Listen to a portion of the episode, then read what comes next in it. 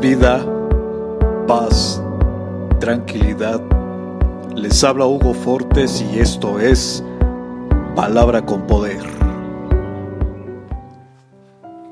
Bienvenidos, este es el contenido de hoy.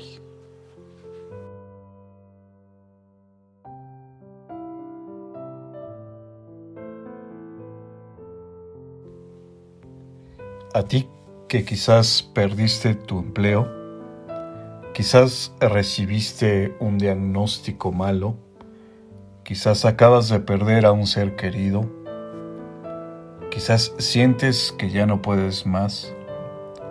Hoy te invito a confiar en Dios, a creer en sus planes y propósitos, aunque a veces sean dolorosos. No tengas miedo Él contigo está.